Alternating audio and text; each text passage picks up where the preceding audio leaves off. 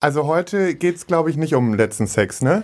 Nee, heute geht's nicht um letzten Sex. Die Folge hier ist auch die letzte. Das solltest du vielleicht wissen von der ersten Ach, Staffel. ist die letzte Folge. von der ersten Staffel. Ja. Mäuse, schön war's. Zehn Folgen mit euch. Zehn Folgen reicht mir jetzt auch wieder. Ich habe gar keinen Bock mehr.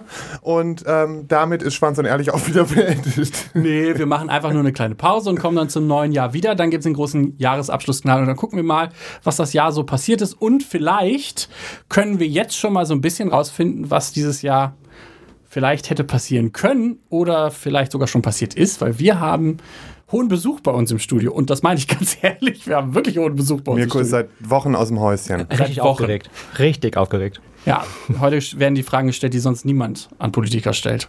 Politiker. PolitikerInnen. Ja, Mein Aber Gott. heute haben wir einen Politiker da. ja. Ja, stimmt. Los! Schwanz und Ehrlich. Der Podcast über schwulen Sex, queere Liebe und Beziehungen. Lars, eure ehemalige Podcast-Hure, die fast zur Nonne wurde, sich aber Gott sei Dank kurzfristig dagegen entschieden hat. So, Kinder, und jetzt fahren wir hier mal alle 30. Micha, euer hüllenloser Cruising Hotspot Tourguide, dem das Schlafzimmer für Sex einfach nicht aufregend genug ist. Buongiorno, Bitches.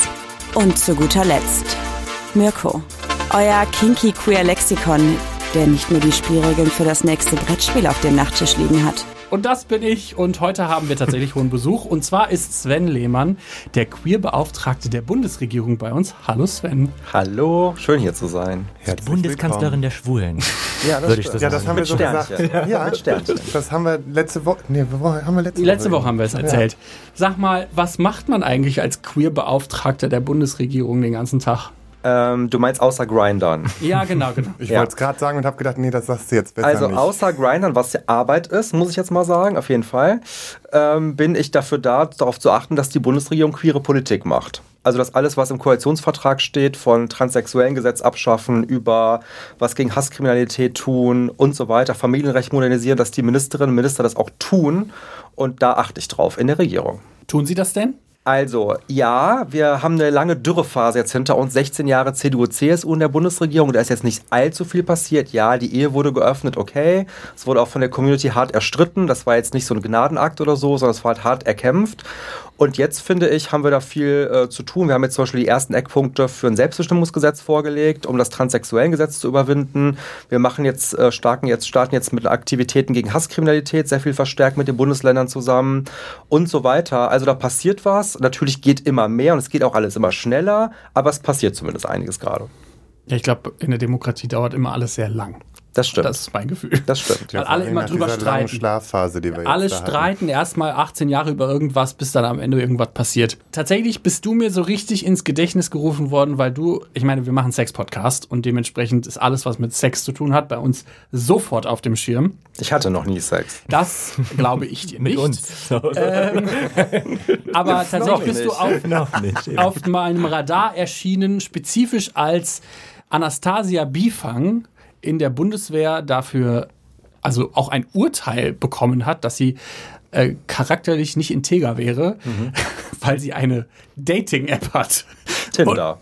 Und, und da musste ich ein bisschen lachen, weil, also, ich kenne fast keinen schwulen Menschen, der nicht eine Dating-App auf dem Handy hat. Also vielleicht, äh, also klar, wenn man monogam ist und seit Jahren in einer Beziehung und das auch gar nicht fühlt, keine Frage. Aber zumindest glaube ich, dass fast jeder mal eine Dating-App auf dem Handy hatte. Sich mal angeguckt hat. Ja, zumindest mal so gucken, was geht. Weil früher konnte Nicht nur man das schwule ja auch. Menschen, sondern Alle. allgemein. Ja, ich glaube, Menschen. viele Menschen haben Das wollte ich nur mal kurz das ist richtig, aber ich Danke, wollte ja. spezifisch nochmal darauf hinaus, weil schwule Männer ja auch Sehr wichtig. so, ein, so eine Herausforderung haben, andere schwule Männer kennenzulernen. Also das ist ja für schwule Männer quasi fast, das muss man ja haben. Das Also früher gab es ja noch Kneipen und, äh, und Klappen und so und da ging das auch anders. Aber heute geht es, glaube ich, tatsächlich über Dating-Apps besser. Ja. Ja, Vom Feinsten geht das. Lars ist der Experte da drin. Aber tatsächlich würde mich interessieren, was hat dich dazu bewogen? Erstens, was dazu zu schreiben und zweitens, wie wichtig findest du eigentlich, dass es heute sowas wie Dating-Apps gibt? Also ich war über dieses Urteil fassungslos. Ähm, ich kenne Anastasia Bifang, die ist eine total verdiente Kommandeurin bei der Bundeswehr, hat in Afghanistan gedient, äh, ist Stabsoffizierin und so weiter und hat in der Tat bei Tinder ein Profil, wo sie halt einfach nur sagt, äh, ich bin offen für alle Geschlechter und habe eine offene Beziehung, so, das war's. Und dann hat es halt eine Klage gegeben und äh, sozusagen ihr wurde dann per Gerichtsurteil die charakterliche Integrität abgesprochen. Und dann dachte ich so, what the fuck, ja, jetzt musst du irgendwie einfach mal rausgehen. Hab dann irgendwie getwittert, so, ich bin schwul, ich habe auch eine offene Beziehung, ich habe eine Dating-App und so und äh, ich bin auch Staatssekretär in der Bundesregierung und es ist irgendwie wichtig, wie man arbeitet und nicht, wie man datet oder so. Und dann ging es halt richtig ab, so, und ich dachte halt so, okay, interessant, was offensichtlich überhaupt noch provoziert im Jahr 2022. Und es fühlten sich dann Leute gerade so von der CDU bemüßigt, bei Twitter mitzuteilen, also so von wegen too much information, das wollen wir nicht wissen. Das sind aber dieselben Abgeordneten, Julia Klöckner beispielsweise, die uns seit Jahren irgendwie äh, zwangsbeglückt mit irgendwelchen Geschichten über ihr Privatleben, ihre Hochzeit, ihre, wie sie Weihnachten feiert und so weiter. Nur wenn dann Menschen sagen, ich habe eine offene Beziehung und stehe dazu, ist das offensichtlich ein Problem. Und ich dachte so, okay, äh, das nailed it einfach, ja. Also das muss man einfach dann auch sich solidarisch an die Seite stellen, weil das natürlich völlig hinterwäldlerisch ist, sowas irgendwie moralisch zu bewerten. So. Du hast es ja gerade fast schon selber gesagt, dass heutzutage es fast einfacher ist über eine Dating-App als über tatsächlich einen Clubbesuch oder einen Barbesuch. Klappen gibt es keine mehr. Klar, das Schon? Doch. glaube ich. Aber Gibt nicht es mehr, nicht mehr so wie früher. Das stimmt. Ja, Aber ich muss sagen, dass ich generell Cruising-Orte immer auch anziehender finde als ähm, Dating-Apps. Also ich bin lieber, ich mag es lieber sofort. Man sieht die Leute halt, direkt, außer es ist voll, dunkel. genau. Ja. Und du hast halt nicht dieses Rum, Rumgeschreibe und dann wirst du doch wieder blockiert und so ein Scheiß oder sch- wirst geghostet. So hast du sofort, weißt sofort, was los ist. Oder du kriegst Deswegen- halt Fake-Bilder zugeschickt. Oder das, nicht genau, nice, richtig. ne? Ja, eben. Deswegen, das also so, ich finde so das Cruising-Orte immer noch am geilsten. Hatte ich letztens nämlich auch einen, der meinte, äh, ja, komm mal vorbei, hat mir Bilder geschickt. Ich mir gedacht, ui, ja, das machen wir. Steh vor der Haustür und schreibt mir dann, äh, übrigens, ich bin das nicht auf den Bildern, ich wollte dir das nur schon mal sagen, als ich gerade klingeln wollte. Hä, das Wobei ist das aber noch relativ nett ist, das vorher zu schreiben. Ja, aber sonst bin ich ja auch stumpf, weil wenn es die Person nicht ist, sage ich, du, schönen Tag noch, das wird nix. Ja. Ähm, aber äh, das fand ich auch ein bisschen strange, weil ich so gedacht habe, wieso? Also warum? Warum macht man das? Keine Ahnung, verstehe ich auch nicht. Hast du viel so Erfahrungen auch schon gemacht, dass du dann vor Leuten Ja. standest, die... Ja, total. Schon. Total. Aber was vor allem jetzt irgendwie so neu ist, da seitdem Screenshots gibt, dass die Leute halt irgendwie random irgendwelche Bilder verschicken. Und dann äh, frage ich auch immer so, und hast du noch eins? Also ich lasse mir immer so drei schicken und mache den Abgleich. und dann ähm, schicken die auch manchmal diese, also gescreenshottete Bilder von anderen Profilen. und sagen halt so, ja, das sind meine drei Bilder. Und ich denke so, okay. Und Ja. dann sieht man das auch. Aber ich, ich lasse ja mittlerweile, ich gebe denen per Emoji ein Handzeichen vor, was sie machen müssen als Selfie und dann müssen sie mir das schicken und ansonsten Pech Das ist gehabt. sehr gut. Ja, weil ich sehe es nicht mehr ein, weil dafür ist, äh, ziehe ich auch zu viele Fakes an irgendwie. Ja, Die das wollen ist ja aber- alle das gerne mal. Bei Lars ist es fast, als würde man einen Online-Kredit abschließen. So. Ja, genau. Und da muss man noch eine TAN Verifizierung, eingeben. Bitte einmal kurz den Ausweis kippen. Da muss man doch irgendwo eine TAN eingeben wahrscheinlich, ja. die so. schicke ich dann eben raus und dann können wir weitersprechen. Nein, aber ich finde das sehr wichtig und das ist so, entweder sie sind bereit, eben diesen Videocheck zu machen, dann ist es auch in Ordnung und ansonsten ohne diese Selfies läuft bei mir nichts mehr, weil ich letzte Woche alleine wieder drei Fakes so auf den Leim gegangen bin. Scheiße.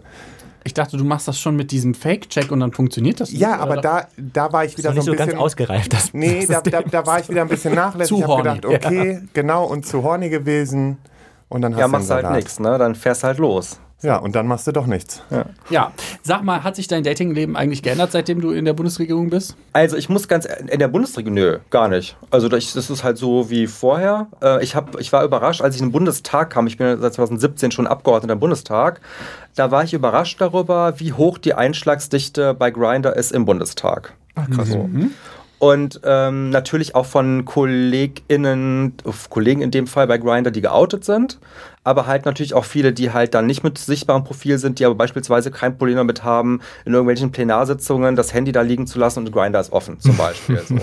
das fand ich jetzt irgendwie positiv überraschend. So. Das war meine Frage, weil ich hörte davon, dass im, im Bundestag an sich äh, der Grinder wohl äh, recht aktiv ist. Ja. Der Grinderer als solcher, genau. Wobei ich jetzt erstmal, also ich unterstelle jetzt den Kollegen nicht, dass sie die ganze Zeit nur grindern und nicht arbeiten, sondern das ist halt dann einfach mal offen. Ja, ja. Aus Versehen. Ja, so in einer Das ganz, ganz Langen Anhörungen zum Das ist Beispiel so.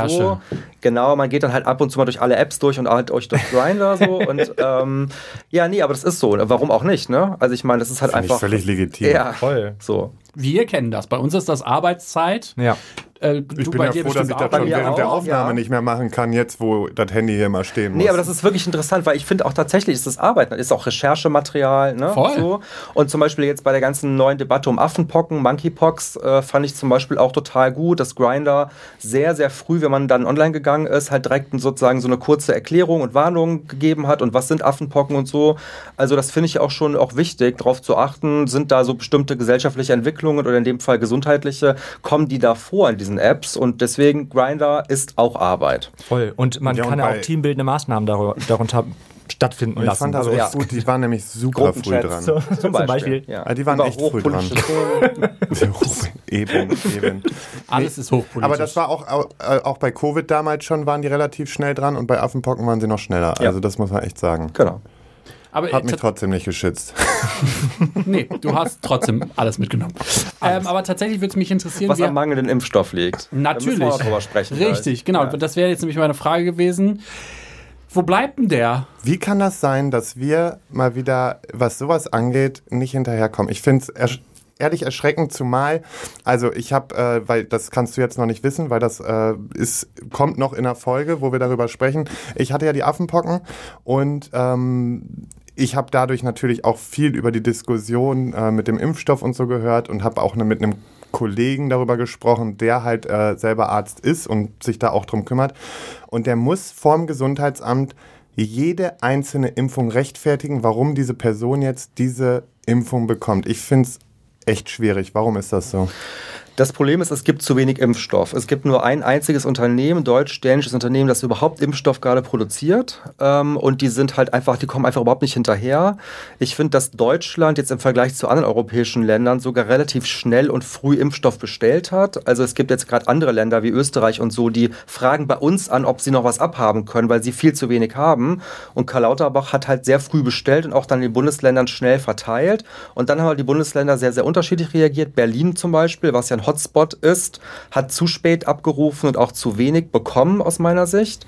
Und ähm, jetzt ist halt so ein bisschen tatsächlich das Problem, dass äh, halt dieser, ähm, dieser Hersteller zu, also die haben einfach, die sind überlastet, die haben keine Kapazitäten und jetzt kriegen wir in den nächsten Wochen immer wieder so zehntausende neue Dosen. Jetzt wird schon diskutiert, ob die gefünftelt werden sollen, um zumindest schon mal für eine breitere Bevölkerung einen Basisschutz zu haben. Aber das Problem ist der, der mangelnde Impfstoff. Das ist halt anders als bei Corona. Gibt es halt verschiedene Anbieter. Hier gibt es nur einen.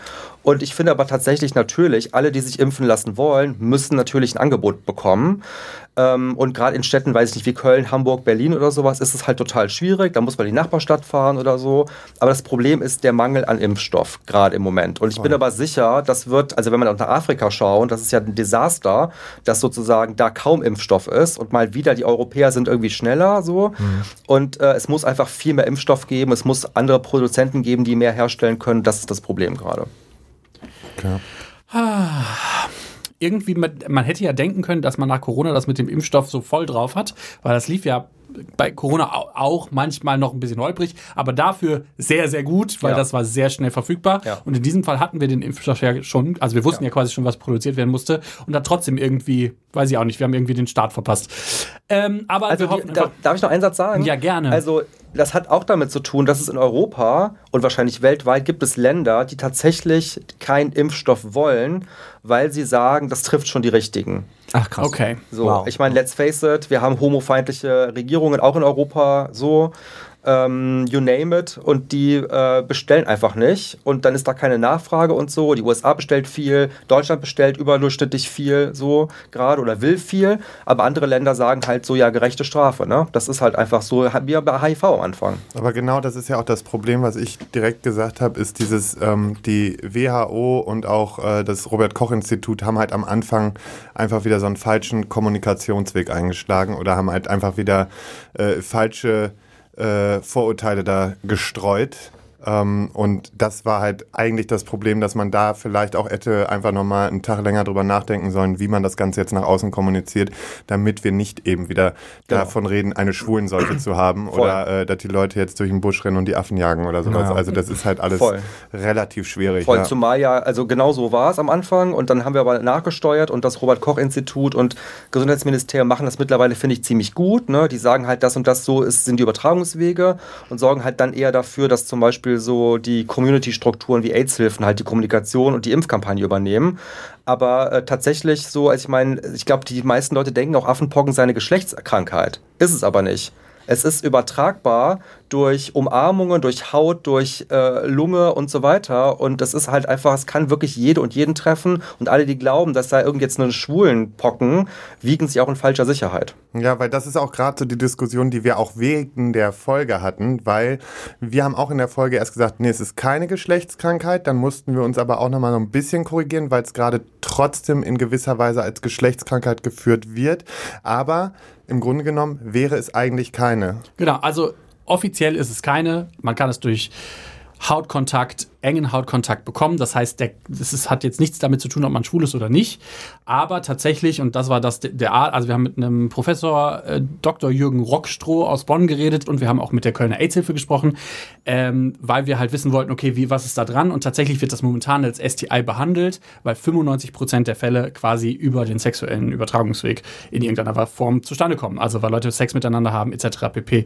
Und es wird auch weiterhin gesagt, dass man das Kondom weiterhin gerade noch benutzen sollte, bis man eine Impfung hat, weil sonst zum Beispiel dieser, die Affenpocken im Darmbereich sehr, sehr, sehr, sehr schmerzhaft sein sollen. Deshalb, ähm, es ist voll die schwierige, voll der schwierige Spagat zwischen, das ist keine Schwulenkrankheit, weil es ist ja keine, also faktisch ist es das ja nicht. Auf dem Blatt Papier ist es auch sinnvoll, aber die, aufgrund dessen, dass wir eine sehr kleine Schlüsselgruppe sind, verbreitet sich das Virus natürlich schneller als in einer heteronormativen Welt. Und deshalb ist, also es ist alles sehr schwierig zu kommunizieren. Und das haben wir selbst gemerkt, als wir angefangen haben, diese Folge aufzunehmen. Und wir drei Experten dabei hatten, die quasi jeweils so halb bisschen was anderes gesagt haben und man dann am Ende so ein bisschen so dass die Quintessenz finden musste. Ich finde nur, Abstinenz ist keine Lösung. Absolut Ja. nicht. Ja. das ist Ja. nicht das, was Und wir damit Genau, Monogamie ist sowieso keine Lösung. Ja.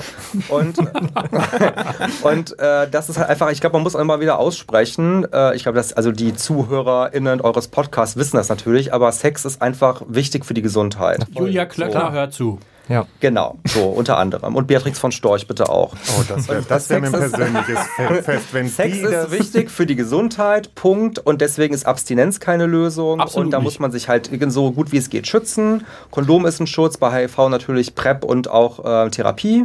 Absolut. So, und ähm, möglichst, wir brauchen möglichst schnell und viel Impfstoff und die Leute sollten sich impfen lassen. Die Impfbereitschaft ist ja sehr, sehr hoch. Und das ist halt der richtige Weg, aber nicht irgendeine neue Abstinenzdebatte. Absolut nicht. Und die AIDS-Hilfe hat auch spezifisch nochmal gesagt, dass tatsächlich der, Ver das Verantwortungsbewusstsein in der queeren oder zumindest in der schwulen Bubble oder in der Bubble Männer, die Sex mit Männern haben, sehr, sehr hoch ist. Also, dass viele Männer zum Beispiel sagen, okay, dann habe ich halt wie Anfang Corona so ein Fuck-Buddy, wo ich so ein bisschen das eingrenzen kann, in Anführungszeichen, wo ich weiß, so, okay, wir haben, sind so auf dem gleichen Vibe und haben so ungefähr die gleichen Anzahl von Männern oder sowas. Also, da ist ein sehr, sehr, eine sehr, sehr hohe Bereitschaft quasi, das nicht zu bekommen und Ja. dementsprechend sich ein bisschen einzuschränken, aber halt auch nicht zu sehr in dieses, okay, wir verfallen jetzt in eine Panik. Nee, das wäre auch richtig schlimm. Also ich fand bei Corona am Anfang richtig, richtig schlimm, das haben mir die AIDS-Hilfen immer erzählt, dass Leute, als es schon Lockdown gab und so in die Beratung gekommen sind und sich wohl testen lassen wollten gegen whatever, also zum Beispiel gegen Corona, und dann aber zum Beispiel verschwiegen haben den Zeitpunkt, wo sie Sex hatten mit anderen Männern, weil sie dachten, das ist jetzt halt nicht mehr okay, während krass, des. Lockdowns Sex zu haben. Also die fanden das halt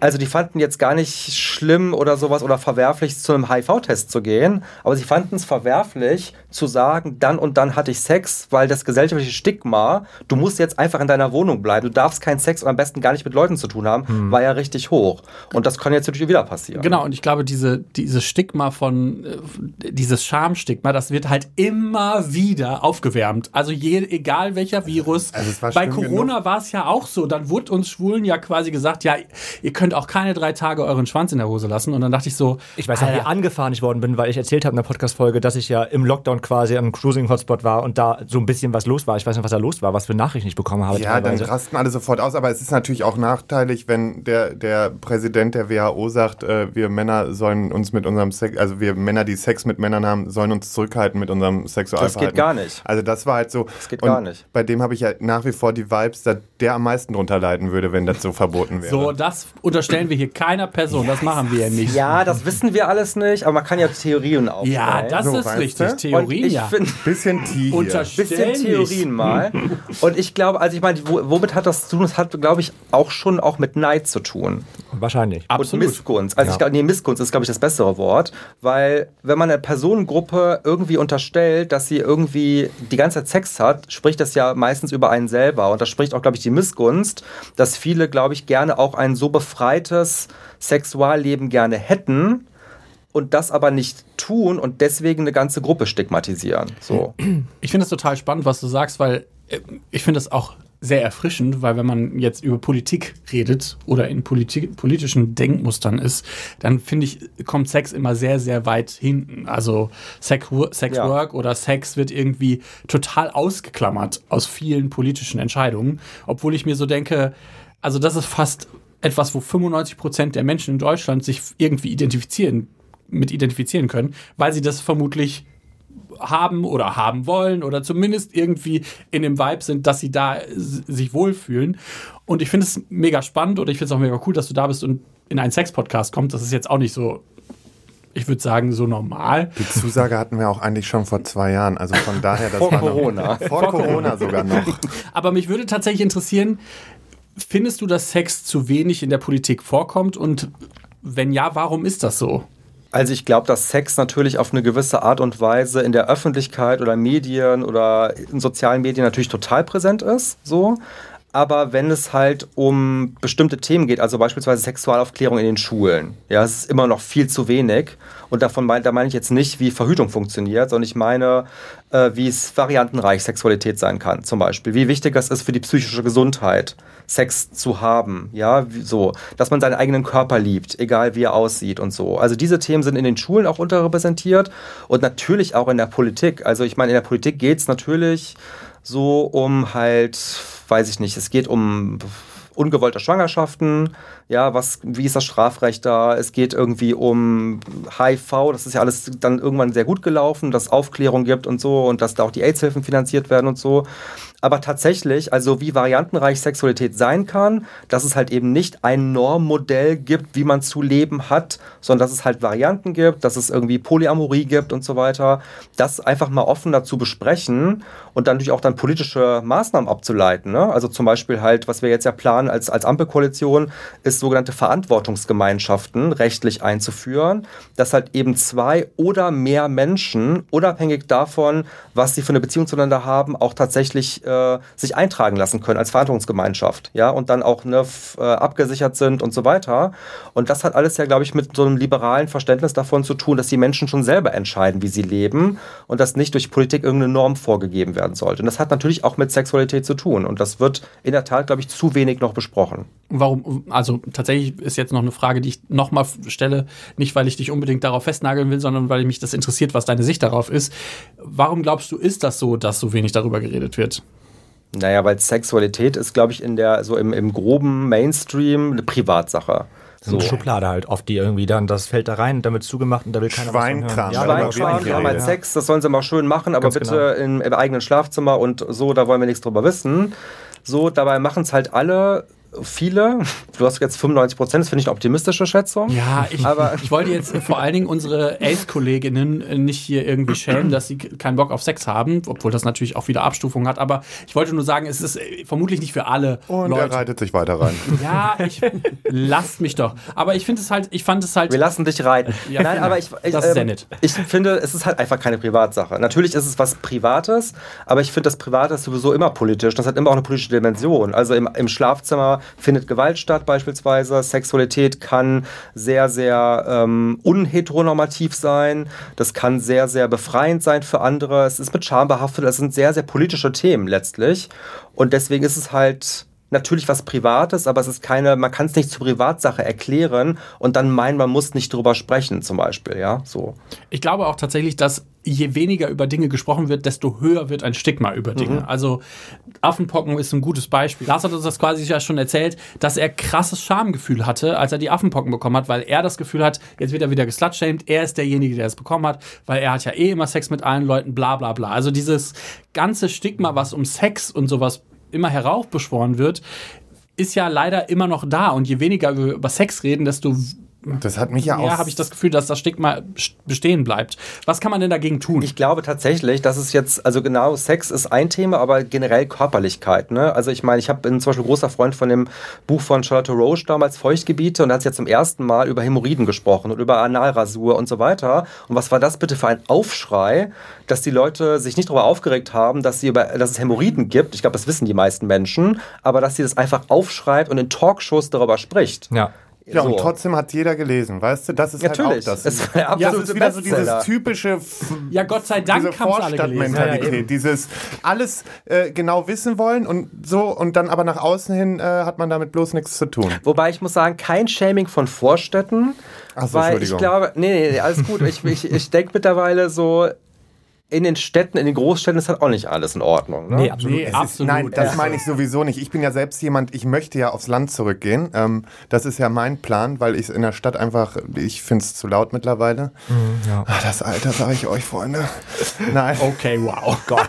Nee, aber ich habe ja selber Bock. ab. Nee, nee, aber ich habe selber Bock, deswegen würde ich äh, niemals Vorstädte oder äh, das äh, ländliche Gebiet, äh, Gebiet da irgendwie schämen. So, hast noch ein paar Fragen? Nee, war, Mirko wollte eigentlich woanders Nee, das klang einfach total, als würdest du jetzt eine super elaborierte Frage stellen. Nee, und nee. jetzt war das War einfach Ja, nur ein Reinschiss. Einfach So ein nur bisschen- kurz ein. Reinschiss. Ich wollte einfach nur aufs Land ziehen. Aber Ich wir haben so viel über Politik gesprochen. Ich möchte gerne was Privates Ja, fragen. gerne. Also, Los, hau raus. Ich habe gelesen, du bist verheiratet. Ist richtig, gell? Nein, das ist schon mal Oh, falsch. verdammt. Aber Ja. du hast einen Mann. Hier, ich habe einen Mann seit 20 Jahren und wir ohne Ah, genau, seit Trauschein. 20 Jahren. Und ihr Ja. habt, genau, okay. Und ihr habt eine offene Beziehung. Ja. Aber er ist auch in der Politik.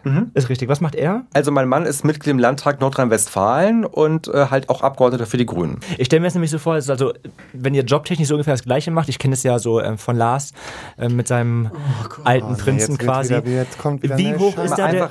Wie hoch ist da der Konkurrenzkampf, dass man denkt, Wunde boah, mehr. der, der macht irgendwie geilere Arbeit als ich, der hat den besseren Job, keine Ahnung. Habt ihr sowas? Redet ihr generell viel über Politik zu Hause oder ist das, ist das jetzt scheißegal? als Vergleich, frage ich mich, weil das richtig gab, witzig. das Ich find's ja- richtig witzig. Ja, aber ich würde mich gerade mal interessieren, hast du das irgendwie so mal empfunden bei uns? Ja, voll. Aber wer hat denn Dass da... ihr so einen kleinen Hm, Konkurrenzkampf Ich weiß hattet auch schon. nicht, wer da sich über wem gefühlt haben könnte. Ich kann nur Aber sagen, bleiben ich bin grad- ich bin gerade sehr froh, ein bisschen aus der Schusslinie zu sein. Da konnte ich ein bisschen über meine Antwort nachdenken. So, So, jetzt darfst Lars du. denkt noch drüber nach, was eigentlich Nee, gemeint ich war. sag einfach gar nichts dazu, weil da kann ich mich nur in die Scheiße reiten. Das stimmt. Was war die Frage noch? Also morgens bei euch kann oder mittags oder abends. Ach so, auch immer. Politik, Genau, ja. Politik ist großes Thema bei euch zu Hause. Und gibt's da, habt ihr Schwanzvergleich? Macht ihr, wer hat den besseren, geileren Job? Ähm, also zumindest nicht ausgetragen so. Also ich kann mir schon vorstellen, es gibt manchmal Situationen, wo ich irgendwie denke so, hm, der hat aber jetzt da irgendwie eine geile Rede oder gehalten oder einen guten Z Artikel oder sowas in der Zeitung gekriegt und er wahrscheinlich bei mir schon. Aber eigentlich ist es tatsächlich schon so, dass wir eigentlich uns wirklich richtig unterstützen gegenseitig und wir waren auch jetzt neulich im Podcast Queer Kram von Johannes Kram und da hat er uns tatsächlich auch genau dasselbe gefragt und äh, da haben wir, glaube ich, beide authentisch geantwortet. Wir sind füreinander schon die größten Unterstützer und freuen uns, wenn der andere was erreicht und äh, dass man vielleicht zwischendurch mal denkt, oh, das war aber jetzt, der hat jetzt sehr, sehr viel Applaus gekriegt auf dem Parteitag. so. ähm, das ist, glaube ich, auch okay. So. Gönnt man sich also gegenseitig. Gönnen wir uns, ja. ja. Aber was mich jetzt wirklich noch interessieren würde, weil ich das wichtig finde, wie kriegen wir das denn hin, dass wenn wir in der Öffentlichkeit offenbar noch zu wenig über Sex reden, dass wir mehr über Sex reden in der Öffentlichkeit und vor allen Dingen dadurch Stigma brechen und das dann auch in der Politik endlich Fuß fasst? Vor allen Dingen auch zum Beispiel gerade für äh, SexarbeiterInnen, äh, was ich halt auch super schwierig finde, dass das immer noch so ein Tabu ist. Ich- Generell ist es halt so, äh, sorry, dass ich da auch noch zwischen Grätsche, Ja, aber zwischen der du darfst, Frage weil jetzt du hast eh gar keine Hey, Rede das ist mein Job. Frage gestellt, komm, erstmal noch drei andere Fragen reinschieben. ich, generell ist es halt so eine ganz schwierige Nummer immer, dieses, dass Menschen denken, also wie bei dir wahrscheinlich, dass du in der Politik bist, dass du nichts anderes machst, außer politische Sachen. Und keine Ahnung, das ist halt, also ich merke das jetzt zum Beispiel bei Tim, wir machen OnlyFans, Tim ist auch noch nebenbei Erzieher. Wie kann er, wie kann er Erzieher sein oder pädagogische Fachkraft sein und nebenher noch Pornos machen? Aber es ist halt eben, du hast ein privates Leben und du hast einen Job halt. Das ist halt, das ist halt super strange bei den Menschen, das, das muss aus den Köpfen raus irgendwie. Voll. Und das finde ich wirklich richtig wichtig, dass nicht nur die Gesellschaft vielfältig ist, sondern auch jeder Mensch eigentlich total vielfältig und ganz viele Facetten hat. So. Und äh, die dürfen auch alle nebeneinander bestehen und existieren. Und ich finde, die Frage war ja auch so ein bisschen, wie kann man jetzt das auch politisch befördern? Durch Podcasts wie diesen, ehrlich gesagt, ähm, durch ähm, offen machen von auch eigenen Erfahrungen. Ich finde, das ist irgendwie bei Instagram mit vielen, vielen Formaten oder auch jetzt im WDR mit der neuen Show zur Sexualität auch einfach sehr, sehr vorbildlich, ja, dass viel über Sex auch gesprochen wird und zwar jetzt nicht in so einem Sinne so, huhu, wir reden jetzt über Sex, sondern wirklich aufklären so und transparent und öffentlich machen. Und ich finde, sowas zu fördern und so ist auch, glaube ich, tatsächlich wichtig, damit Menschen keine Scham empfinden. Weil wir haben ja sozusagen tatsächlich in der queeren Community ein riesengroßes Problem mit Jahrzehnte, Jahrhunderte lang aufgebauter Scham, ja, bei ganz vielen Sachen. Und das hat ja auch ganz viele, das führt ja auch gesundheitlichen Problemen mit Depressionen und Angsterkrankungen und so weiter. Und diese Scham zu überwinden, das ist, glaube ich, ziemlich wichtig. Und da können einfach alle einen Anteil dran haben. Und dieser Podcast macht das ja sowieso sehr, sehr gut seit vielen Jahren. Vielen Dank. Vielen erstmal. Dank fürs Kompliment, Aber, aber- ich muss auch sagen, ich finde das so schön, dass du auch gesagt hast, ohne dieses, dass man dann dabei so schmunzelt oder in sich reinlacht oder sonstiges, weil man jetzt über Sex spricht und huhuhu, das ist so aufregend, weil das ist mir mal aufgefallen. Ich war zu Gast in einer Sendung und da hatte ich nämlich auch das Problem, dass ich einfach gemerkt habe, dass die ModeratorInnen ähm, irgendwie immer so ein bisschen hihi, waren und ich nur gedacht habe, wo sind wir denn hier? Ja. Aber das ist, interessa ist interessant, weil so habe ich das, so bin ich aufgewachsen. Ne? Also ich hätte never, never, never äh, bei meinen ersten Erfahrungen mit irgendwie sexual übertragbaren Infektionen oder Geschlechtskrankheiten never irgendjemandem davon erzählt, aus Scham. Und heute treffe ich irgendwie ab und zu mal junge Leute, die sagen halt so, ja, dann habe ich meine Schwester angerufen und habe äh, von meinen Geschlechtskrankheiten berichtet, habe die halt äh, nach dem Rat gefragt. Und das fand ich einfach total cool. Es war einfach so, Das so ist, berichtet. und so soll es halt sein. Voll. Ja, voll. Genau. Und das ist eben der Punkt. Deswegen hat es mich ja auch so umso mehr geärgert, dass ich mich auf einmal wieder geschämt habe bei diesem Thema Affenpocken. Weil Mirko hat mich auch schräg angeguckt und gesagt, sag mal, was ist bei dir jetzt verkehrt? Ja, ich habe gedacht, wir haben jetzt ein Jahr Pause gemacht und jetzt plötzlich hast du wieder Scham vor irgendwelchen Krankheiten. Das- Also das fühle ich nicht. Fühl Das Interessante ist ja, weil Corona war es ja ehrlich gesagt am Anfang auch, ne? Aber da habe ich drauf geschissen. Also Okay, auch als ich es dann Weil es hatte. nichts mit Sex zu tun hatte, genau. Aber die ersten, die es hatten, haben sich wahnsinnig schwer damit getan, das zu sagen. Irgendwie, weil sie sich halt geschämt haben, ja? Genau, weil eben so ein Hype da drauf herrscht und das war halt genauso bei den Affenpocken ja auch. Und das, äh, das war halt, glaube ich, eher die Schwierigkeit, dass es halt so negativ behaftet war. Hinzu kommt, ich war nun mal auch einer der ersten irgendwie mit und äh, ja, das, Du das warst Patient Zero wahrscheinlich. Hat, nee, aber ich war, also ich glaube, zu dem Punkt, also zu dem, war, ja. zu, zu dem Zeitpunkt gab es 800 Fälle. Ja. Und das war halt der Punkt. Aber naja, äh, wir wollen einfach dafür Dazu sorgen. kann ich nur sagen, Lars, du kannst nichts dafür. Es ist nicht deine Schuld. Ja, Das weiß ich mittlerweile auch. Das ist einfach Aber ich bin, ich bin dankbar, das nochmal von dir zu hören. gerne. Immer Wenn wieder der gerne. Queerbeauftragte der Bundesregierung das sagt, dann bin das so ist immer, stimmt. so immer wieder jetzt. gerne. Vielen Dank, Ich, Sven. ich, ich schreibe dir jetzt einfach immer, wenn ich so ein, so ein schambehaftetes Ja. Thema habe und dann darfst du mir gut Dann zureden. ist eine sage ich, kleine dann sag Rede. ich, du bist okay, so wie du bist. Reicht mir schon und dann tanze ich wieder los. Oder bums wieder los. Ja, äh, schön war's. Ja, schön war's. Ich hä- hätte jetzt gerne eigentlich so für den Abschluss, weil wir Oh, ja darüber geredet noch. haben, wie wichtig das ist, dass Sex jetzt auch in der Öffentlichkeit stattfindet und man darüber redet und das ja zumindest was Privates ist, aber halt auch was Politisches. So deine letzte Sex-Story. Was ist so in deinem Kopf geblieben? Wo hast du gedacht, Mensch, das war aber spannend? Wann und wo? Mit wem? Lassen wir das wann und wo weg, aber vielleicht Ja, möchtest vielleicht, du. genau. Also, ähm, ich muss jetzt kurz nachdenken, tatsächlich. Das, ist ja nicht so, als Entweder hätte, hast als hätte, sehr ist ja nicht so, als hätte man jetzt irgendwie so viel Zeit ja, als, als, Ach so, als Entschuldigung, ja, wie konnte ich das nur Aber fragen? ich kann dazu auf jeden Fall sagen, es war nicht in Köln, es war äh, nicht in Berlin, es war in einer anderen Stadt und es war ähm, sehr unvorhergesehen. Also es war nicht geplant und es war eine durchaus prominente Person. Ah. Und, äh, Aber schon, dass ich dich, also das muss ich mal und äh, genau, und das war halt wie gesagt null geplant und hat sich so ergeben und es war hot. Solange Mhm. es hot war, ist alles richtig. Mehr gelaufen. möchte ich dazu nicht ja sagen. gut, bei einer Kein prominenten Problem. Person kannst, können wir jetzt auch nichts anderes als nicht nachbohren. Ich musste auch zwei Jahre. Ja, was warst du, Top oder halten. Bottom? Das kannst du noch sagen. Bottom. Okay. Ah ja. Vielen Dank, dass du da warst. Es war mir ein Fest und tatsächlich finde ich das ultra wichtig, dass Sexualität auch irgendwie im Bundestag mit ankommt. Und ich habe so zumindest so ein bisschen tun das, sie schon mal alle. ich habe zumindest so ein bisschen das Gefühl, dass das so langsam in ganz kleinen Baby-Steps auch da ankommt. Hattet ihr schon mal Sex mit einem Politiker? Das war Ich- eigentlich meine Frage, die ich zum Abschluss stellen wollte. Hattet ihr schon mal Sex mit Politikern? Nein. Lars Also, muss überlegen. Ab, ab, Naja, also waren auch ein paar, aber das ist also es zählt auch ehrenamtlich in, der, in einem Stadtrat. Und so. ja, dann auf jeden Ach Fall. so, dann ja, ja, weil ich mein Freund ist bei den Grünen irgendwie organisiert, deshalb ja. Micha? Auch mit jemand, also der ist jetzt irgendwie, also der ist auf irgendwelchen Plakaten in irgendeinem Dorf, also irgendwas macht der. Ah, du hast ihn wiedererkannt. Herzlichen Glückwunsch. Was kommt Oh jetzt? nee, das kann ich nicht fragen, weil dann wissen die Leute, wer das ist. Was denn? Nee, hatte ich nicht. Hat sie nicht. Hatte okay, gut, nicht. never mind. Ich wollte fragen, ob er was mal mit einem Bürgermeister hatte. Ah, Es Nee. gibt Dafür Jetzt- musste jetzt der sehr lange überlegen. Das ist dann vielleicht mal für ein. So, So, und, wo es äh, jetzt spannend wird, beenden wir die Folge. immer, immer, so läuft's denn. Äh, Du wolltest uns den Promi auch nicht verraten. Da bist du selber schuld. und deswegen, äh, für, für euch geht's gleich nochmal eine Runde weiter auf Steady und äh, wir bedanken uns recht herzlich bei dir, Sven, dass du da warst. danke, Sven Lehmann. Vielen Dank für die Einladung. Hat Und Spaß danke gemacht. für euch, dass ihr zugehört habt. Eine Staffel oder die erste Staffel in der zweiten Phase, wie auch immer man es nennen möchte. Wir hören uns ganz, ganz bald wieder. könnte ich auch noch ein persönliches Danke haben dafür, ich gesagt habe, ich will nie eine, eine politische Folge machen. Bitte mal danke, Micha. wirklich? Genau, Du wir, hast- wir verneigen uns noch vor Du hast dich dir. auch sehr, sehr Dankeschön. gut geschlagen. Oder? Also, Ja. Du hast gut die Fresse gehalten, die ganze Dankeschön. Folge.